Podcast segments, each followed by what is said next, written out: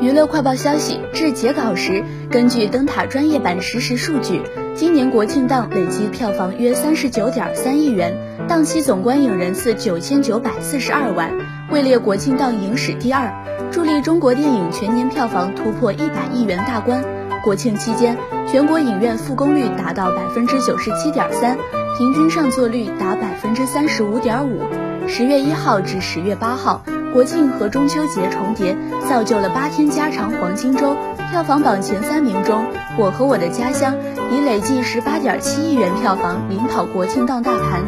今年国庆档这一亮眼成绩，仅次于去年国庆档七天四十三点八亿元的票房记录。至此，在二零二零年只剩不到九十天的时候，内地市场年票房虽然刚突破百亿元大关。但某院线经理和票房专家都认为，在这样特殊的情况下，国庆档亮眼的票房成绩对于整个中国电影行业来说，无疑有着极大的信心提振作用。业内希望可以带动第四季度票房走势，力争全年创造总票房两百亿元的佳绩。